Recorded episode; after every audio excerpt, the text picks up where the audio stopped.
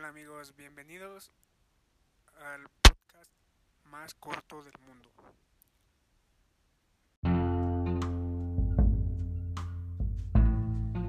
El tema es la tarea excesiva a los estudiantes.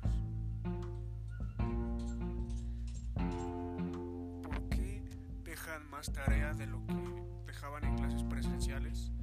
Es un dilema, que sí es que ya estamos cansados de tanta tarea.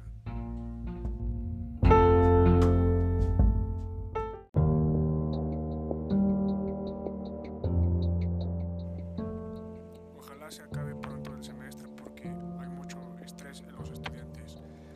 El día de hoy tenemos a un invitado estudiante, nos va a decir cómo le ha afectado en su vida excesiva el Pelón. Hola, buenas tardes. ¿Cómo ha afectado la excesiva tarea en tu vida?